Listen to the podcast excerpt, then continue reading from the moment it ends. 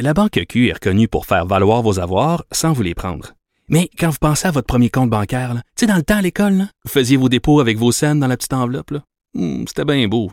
Mais avec le temps, à ce compte-là vous a coûté des milliers de dollars en frais, puis vous ne faites pas une scène d'intérêt. Avec la Banque Q, vous obtenez des intérêts élevés et aucun frais sur vos services bancaires courants. Autrement dit, ça fait pas mal plus de scènes dans votre enveloppe, ça. Banque Q. Faites valoir vos avoirs. Visitez banqueq.ca pour en savoir plus. Souvent imité, mais jamais égalé. Vous écoutez Martino. Cube, Cube Radio. Ah, Monsieur Jean-Philippe euh, Warren qui vient de publier un essai euh, Histoire du taxi à Montréal, des taxis jaunes à Uber X.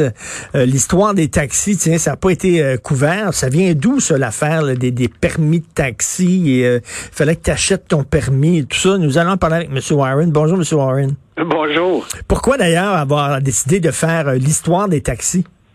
Ben, les taxis, c'est un drôle d'objet parce que c'est quelque chose que tout le monde connaît. Euh, Yeah. On les reconnaît dans la rue. Euh, la plupart d'entre nous ont déjà pris au moins une fois dans leur vie un, un taxi.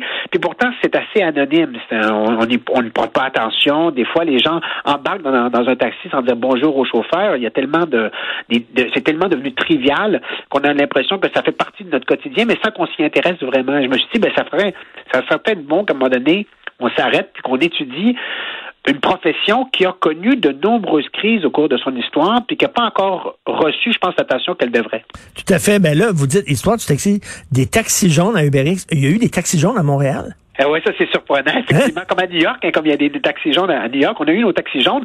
C'est la première période du taxi à Montréal. C'est un- une époque où une voiture, une automobile coûte très très cher. C'est pas un bien qui est abordable. Et ceux qui prennent le taxi, ce sont les gens qui font partie des classes les plus privilégiées de la société québécoise. Et donc c'est un bien de luxe. Et ceux qui empruntent le taxi, ce sont des gens qui sont assez riches. Et c'est un moment où les voitures sont des, des superbes voitures, sont d'ailleurs comparables à des limousines de sept places. Faut s'imaginer, c'est des voitures, c'est des immenses voitures. Et euh, le commun des mortels, évidemment, le simple travailleur de l'époque, on en parle des années 20, là, tout début du 20e siècle, ne peut pas s'offrir un tel transport en commun. Et euh, mais pourquoi on a arrêté d'avoir des taxis jaunes? Moi, je trouve ça le fun. Quand on va à New York, les taxis jaunes, puis premièrement, ben, on les repère facilement. Alors, ce qui est arrivé, c'est que la compagnie a fait faillite. La compagnie a fait faillite parce que le, taxi s'est démocratisé. Une voiture qui coûtait à peu près 3500 dollars, c'est beaucoup, beaucoup d'argent en 1915, en coûte 75 ou 50 dollars à la fin des années 20. Donc, il y a beaucoup plus de taxis sur les rues. Un peu n'importe qui peut s'improviser chauffeur de taxi. Il y a une prolifération de l'offre et la compagnie, donc des taxis jaunes, on appelle ça les Yellow Cabs en anglais, cette compagnie-là fait, faillite en 1927. OK. Et les, les chauffeurs de taxi, est-ce qu'il y a eu une époque, parce que là, on s'entend, ils peuvent quasiment être en shirt, en gougoune, pas en t-shirt. Est-ce qu'il y a eu une époque où les chauffeurs de taxi avaient, euh, avaient euh, euh, euh, des règlements vestimentaires à, respecter? Alors, il y a encore des règlements vestimentaires aujourd'hui, mais ils sont beaucoup plus souples que ce que ça a été à, une certaine époque. Des années euh, 10 à peu près jusqu'aux années, au début des années 60, le, le, le, le- costume, donc l'habit de chauffeur de taxi, est obligatoire pour ceux qui conduisent à Montréal. Ça comprend le pantalon, la veste, mais surtout la casquette. Et euh, ça donne une allure vraiment de, on appelle ça des chauffeurs de maître, Ben oui. de- vraiment hein, de très, de, de- d'une espèce de, de- de- d'allure digne pour ceux qui conduisent ces, gens- ces chauffeurs, ces voitures-là.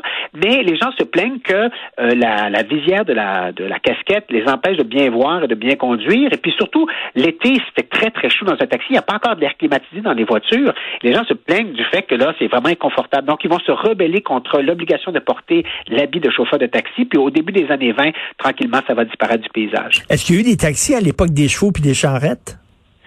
Eh en fait, le taxi vient avec le taximètre. Il n'y a pas de taxi avant l'invention du taximètre. Et le taximètre est une invention de la fin du 19e siècle qui arrive à Montréal au début du 20e siècle.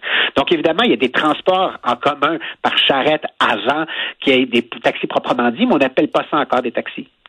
Et euh, on sait que le- les, camionneurs, par exemple, les camionneurs ont vraiment un état d'esprit particulier. Ça prend une psychologie particulière. C'est un peu comme les cowboys des temps modernes, les camionneurs. C'est des gens qui veulent être tout seuls, c'est des solitaires, c'est des aventuriers. Est-ce qu'il y a un profil psychologique pour le chauffeur de taxi? Absolument. Puis d'ailleurs, dans mon livre, je fais une comparaison entre, vous avez tout à fait raison, entre les camionneurs, euh, les camionneurs artisans et puis les chauffeurs de taxi. Il y a vraiment des parallèles adressés entre les deux professions. On connaît évidemment le film de Scorsese là, des années 70, Ben oui. 1976, Taxi Driver. Et dans Taxi Driver, le, le réalisateur, donc Scorsese, compare dans le scénario, un chauffeur de taxi avec un cow-boy des temps modernes, avec un cow-boy de la route. Et euh, Robert De Niro, donc, il joue le personnage principal. À un moment donné, il y a une scène euh, qui, est culte, là, où il se regarde dans un miroir et puis il joue au cow-boy. Et Are you talking to me? Et donc, il y a cette scène vraiment intense. Et on a l'impression que le chauffeur de taxi, à la fois, domine la ville parce qu'il est au volant de sa voiture, il est maître et, roi dans, dans, sa, dans son véhicule, puis en même temps qu'il est dominé par la ville. Parce qu'évidemment, conduire à New York puis conduire à Montréal, vous savez, c'est pas toujours facile il y a toutes sortes d'obstacles. Et donc, il se sent à la fois opprimé, oppressé, puis en même temps, il y a ce, sentiment en lui quand même irréductible d'une liberté qui lui appartient à propre. Et euh, ceux qui conduisent la nuit aussi, parce qu'il y a des chauffeurs de taxi qui veulent conduire seulement le jour, veulent pas conduire la nuit. Moi, j'aime beaucoup quand je prends le taxi parler euh, aux chauffeurs de taxi qui me racontent là, la, sortie des bars, là, les, les, les, filles qui vont. Les, chauffeurs de taxi disaient avant c'était les gars qui vomissaient dans l'auto, qui étaient sous comme une botte. Ils disaient à de plus en plus c'est les filles qui sont complètement saoules. Et parce que les chauffeurs de taxi, ils voient la ville, ils voient des choses qu'on voit pas nous autres dans, tous les jours. Ils voient comme le côté un peu plus sombre un peu plus underground de la ville. J'espère que mon livre fait justice justement à ce que vous venez de décrire, qui est absolument juste.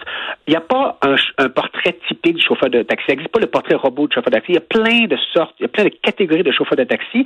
Puis une des grandes séparations, c'est entre les chauffeurs de jour et les chauffeurs de nuit. Les chauffeurs de nuit ont vraiment l'impression d'habiter une espèce de jungle, surtout qu'on est à Montréal, une jungle où il y a une faune évidemment bigarrée et où il y a vraiment encore plus un sentiment de liberté parce que d'abord on peut aller vite sur la route parce que le de jour évidemment c'est impossible à cause des embouteillages. On est moins surveillé aussi par la police, on est moins surveillé par les, les, les, les l'appareil institutionnel de la ville de Montréal, le bureau du taxi par exemple. Mais en même temps, il y a beaucoup plus de dangers, il y a plus de, beaucoup plus de risques. On, on peut être victime d'agression, on peut mmh. se faire saloper sa voiture si les gens commencent à vomir dans le véhicule. Et donc, il y a cette ambivalence-là entre le fait d'être plus libre la nuit, mais aussi d'être plus à risque la nuit. Mais c'est ça, c'est, c'est, c'est, vraiment, ça prend un profil psychologique. C'est des gens qui aiment le risque aussi. D'ailleurs, euh, des femmes chauffeurs de taxi, même encore aujourd'hui, c'est assez rare, moi. Je prends régulièrement le taxi, c'est assez rare que je tombe sur des femmes. Euh, est-ce que vous en parlez de ça, les femmes? Oui, il y a, il y a donc une section d'un chapitre sur les femmes dans, dans le milieu du taxi. C'est effectivement très rare. Ça a toujours été très, très rare. Les premières vraiment sont arrivées dans le taxi au, moment de la, de la guerre et puis des années d'après-guerre. Pourquoi? Parce qu'il y avait moins d'hommes qui étaient disponibles la plupart étaient travaillaient dans l'usine où il y avait des, salaires plus payants ou encore qui étaient partis à la guerre. Donc, on était obligé de recruter des femmes, même si on ne le voulait pas. Et il y a toujours une résistance par rapport aux femmes. Et les femmes elles-mêmes se sont senties plus ou moins acceptées dans le milieu du taxi. Et puis, il y a aussi des contraintes qui sont des contraintes réelles. Par exemple, elles sont évidemment plus euh, sujettes d'être euh, victimes de violence si elles sont dans un taxi que les mmh. hommes. Donc, déjà, il y, a, ça. Mais il y a aussi le fait que les femmes sont plus prudentes sur la route. Et ce qu'on voit avec aujourd'hui avec le GPS, parce qu'on a des études qui sont beaucoup plus fines, c'est que comme les femmes sont plus prudentes sur la route que les hommes qui conduisent un taxi, eh bien, elles gagnent aussi moins d'argent. Et comme on sait que c'est très, très difficile d'arriver à joindre les deux bouts lorsqu'on est chauffeur de taxi, les, les, salaires sont, sont, souvent très petits, eh bien, le simple fait d'avoir de, gagner moins d'argent par semaine, ça peut vous donner l'idée que peut-être que vous devriez faire un autre métier. Et euh, il y a un moment donné, on a eu l'idée de limiter le nombre de taxis sur les routes parce que là, ça devenait quasiment plus payant d'être chauffeur de taxi. Il y en avait trop. Donc, est arrivé le fameux permis de taxi.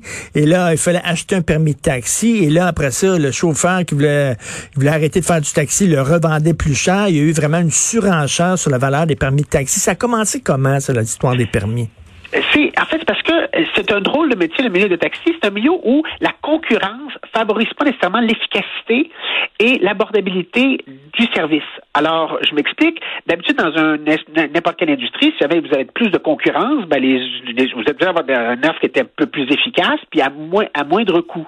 Mais dans le milieu du taxi, ça se passe pas comme ça parce que comme l'offre est, est, limitée, euh, pardon, pardon, la demande est limitée, mais que l'offre augmente, la, la, la, solution pour vous, si vous êtes chauffeur de taxi pour arriver à rejoindre les deux bouts, c'est de lorgner, rogner pardon, sur votre service, donc d'avoir un moins bon service, soit parce que votre voiture est complètement baganée, euh, parce que vous n'entretenez pas la mécanique. Hmm ou soit parce que vous êtes déplaisant avec les, les euh, passagers, avec les voyageurs, parce que, par exemple, vous prenez des détours inutiles pour faire plus d'argent.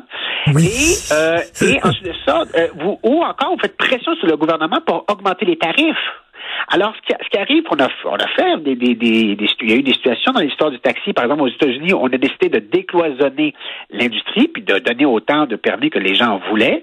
Mais on s'est très, très rapidement rendu compte que ça ne fonctionnait pas parce que très rapidement, soit le service se dégradait, soit au contraire, les gens payaient plus cher pour un taxi que ce qu'ils faisaient au moment du monopole.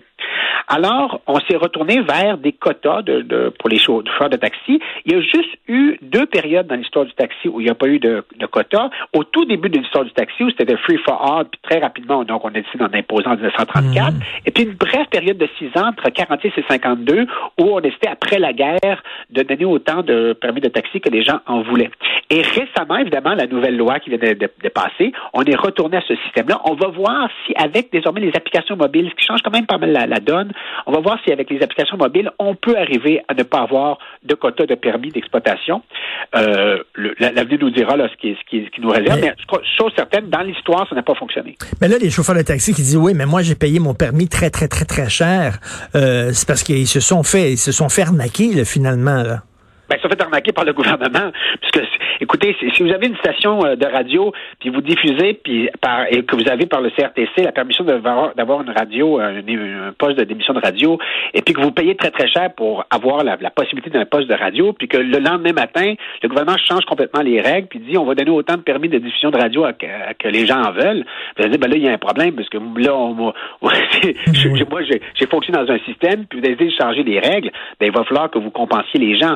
Alors en ce moment c'est devant les tribunaux, on va voir si les chauffeurs de taxi vont avoir raison, mais le gouvernement quand même avancé. Là, c'est pas rien, là, c'est 800, un peu plus que 800 millions de dollars. C'est beaucoup, beaucoup d'argent pour arriver à faire en sorte que la transition soit moins, douloureuse qu'elle ne l'aurait été autrement. Uber a eu, euh, est devenu populaire très, très rapidement euh, dès son arrivée au Québec. faut dire qu'il y avait un laisser-aller aussi là, dans le taxi traditionnel. Hein.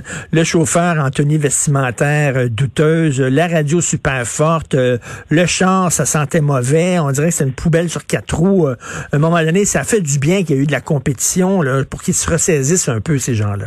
Mais ben, en fait, le, taxi s'était beaucoup, beaucoup amélioré par rapport aux années 80. Il y a eu la mise en place du bureau du taxi de Montréal en 1987. Puis très rapidement, dès à la fin des années 90, on voit une amélioration à la fois des voitures et du service. Et donc, Uber n'a pas vraiment révolutionné grand-chose de ce côté-là. Le, le taxi s'était beaucoup, beaucoup euh, euh, amélioré par rapport aux, pires années là, dans les années 70, c'était vraiment très terrible. Vous aviez des taxis, les, les, portières, ça se fermait avec la broche, il y avait des trous dans le plancher, c'était vraiment épouvantable. Donc on est on est vraiment dans, une autre nouvelle ère. Et puis si on avait vraiment voulu régler le problème du service dans l'industrie du taxi, on aurait pu avoir un système par application mobile avec des étoiles, comme Uber le fait, pour savoir si les gens étaient satisfaits de leur randonnée en taxi. Euh, euh Uber euh, vraiment révolutionne le milieu du taxi, mais révolutionne le milieu du taxi d'abord et avant tout parce qu'il fait éclater le métier. Hein, parce qu'aujourd'hui, désormais, eh oui. Et ça, ce, qui ce, que, ce, que, Uber permet, c'est que tout que, que, le milieu soit envahi par les occasionnels. Parce que vous pouvez être chauffeur de taxi désormais grâce à Uber avec pour un seul voyage. Autrefois, c'était inimaginable. Vous étiez obligé d'avoir. Il y avait un quart à peu près des gens qui pratiquaient le métier de manière occasionnelle, mais le trois quarts des gens qui faisaient du taxi, c'était des professionnels. Il fallait d'abord connaître bien la ville. Hein. Vous deviez connaître la ville, les rues, les institutions, les hôpitaux, les écoles. Et puis ensuite de ça, vous deviez pratiquer le taxi au moins sur une base hebdomadaire. Et puis maintenant, avec, avec Uber, puis avec les GPS, puis la reconnaissance géo de, de, géolocalisation, vous n'avez même plus besoin de reconnaître la ville. Vous débarquez demain matin quasiment à ben Tokyo pour commencer à conduire un taxi parce que, évidemment, euh, euh, euh, avec le GPS, vous pouvez vous orienter rapidement dans une zone urbaine. En tout cas, à lire, à lire dans un taxi, justement, si vous avez une longue ride de taxi à faire, Histoire du taxi à Montréal, des taxis jaunes à UberX de Jean-Philippe Warren. Merci beaucoup, M. Warren. Merci beaucoup. Merci, bonne journée. Bonne journée.